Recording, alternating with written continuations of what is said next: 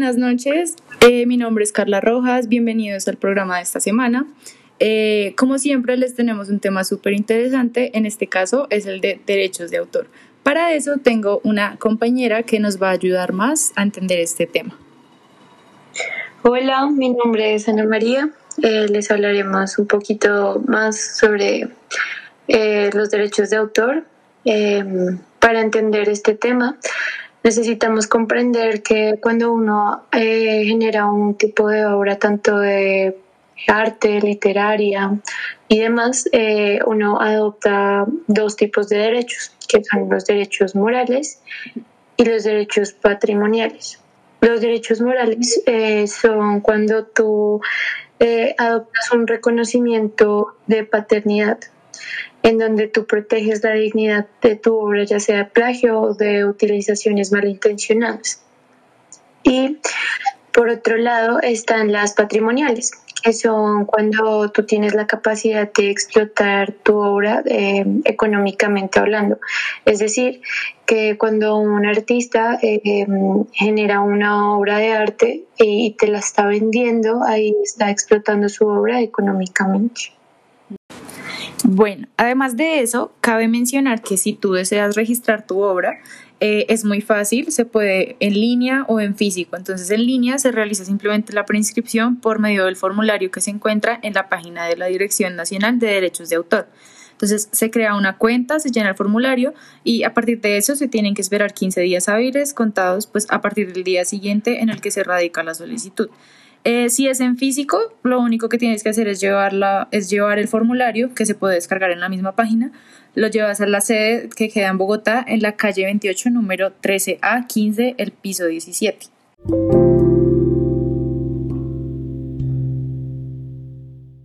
Además de esto, eh, en la página web se pueden consultar las cifras en tiempo real de las personas que están registradas, entonces con eso pues se puede saber cómo va el proceso. Eh, continúa, amiga. Bueno, em, ya hablando de la duración de este tipo de protección que ofrece eh, el Estado, em, este tipo de duraciones se divide eh, si eres una persona natural o si la obra está registrada por medio de una persona jurídica. ¿Qué quiere decir esto? Que una persona natural es como tú o como yo, que podemos generar cualquier tipo de obra, tanto literaria, bueno, artística, ¿sí? En cambio, una, una, una persona jurídica es aquella que tiene una empresa y pues genera en un ejemplo un software y lo y saca el derecho de autor eh, a nombre de su empresa. Para las personas naturales, en 1993 se generó un convenio de Berna, en donde el el plazo que se establece es la vida del autor más 50 años después de su muerte, lo que quiere decir que su siguiente generación disfrutará de, esta, de este tipo de protección 50 eh, años más.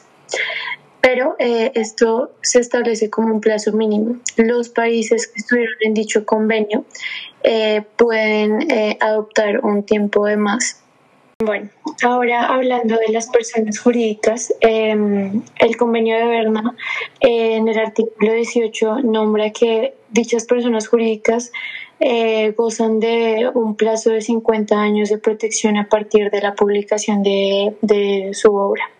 En Colombia eh, se generó una ley en 1915, hace dos años, em, donde ya no serían 50 años, sino 70, apenas termine el año de publicación.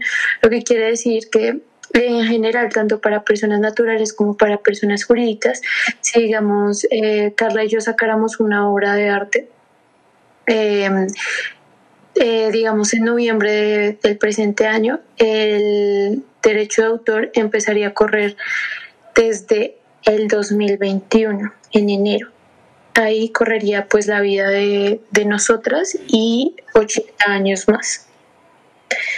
Eh, lo que quiere decir esas obras de colaboración.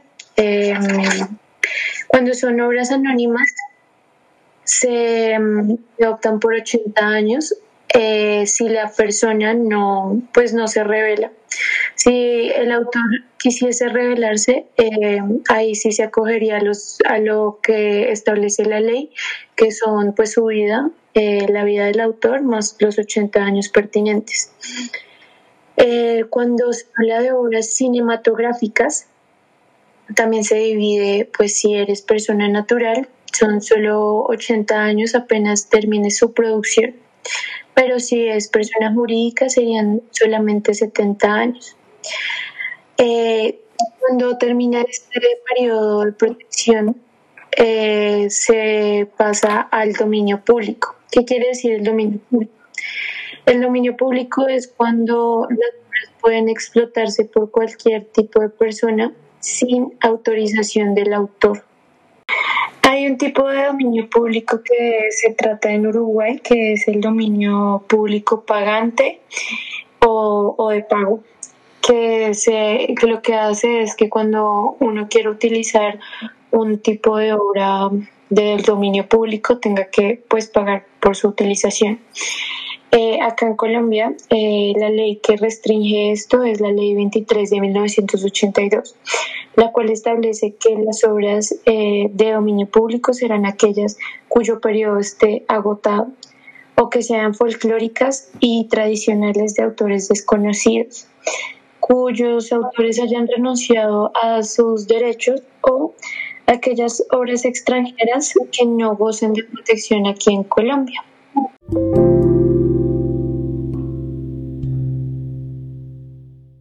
Además de esto, pues cabe mencionar las infracciones y sanciones para aquellos actos que están en contra de los derechos de autor. Entonces, el primero y el más conocido de todos, pues es la piratería, que es la fabricación y venta comercial ilegal de ejemplares ya registrados con derechos de autor. Entonces, pues es una utilización no autorizada de una obra, se falsifican las marcas, las películas piratas, la música, etc.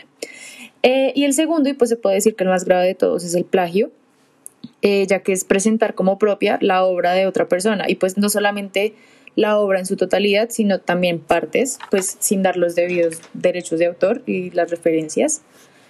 Eh, entonces, para estos actos eh, se encuentran dos regímenes. Primero, encontramos el régimen penal aplicable. Entonces, está en el Código Penal de los Derechos de Autor, eh, y es eh, castiga cuando se va en contra de los derechos morales del autor. Entonces se dan de 2 a 5 años de prisión con una multa de 20 a 200 salarios mínimos legales vigentes. Eh, además de esto, pues obviamente se realiza la suspensión, la incautación de todos los materiales. se cierra el establecimiento en caso de que se esté vendiendo en un establecimiento público, se suspende o se cancela la licencia de este lugar y además de esto, pues los ejemplares ilícitos son destruidos.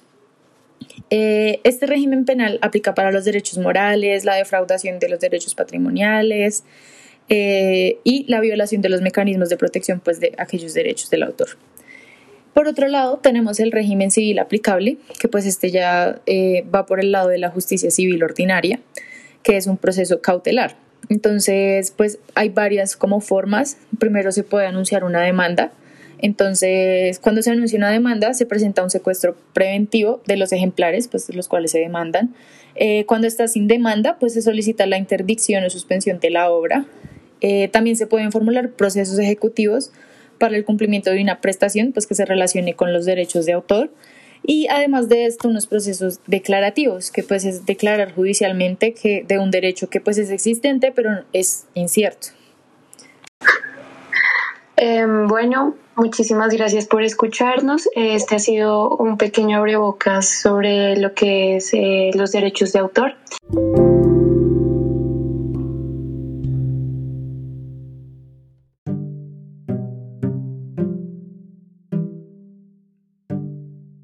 Eh, esperamos que nos vuelvan a escuchar en una próxima edición con otros invitados y temas interesantes. Muchas gracias.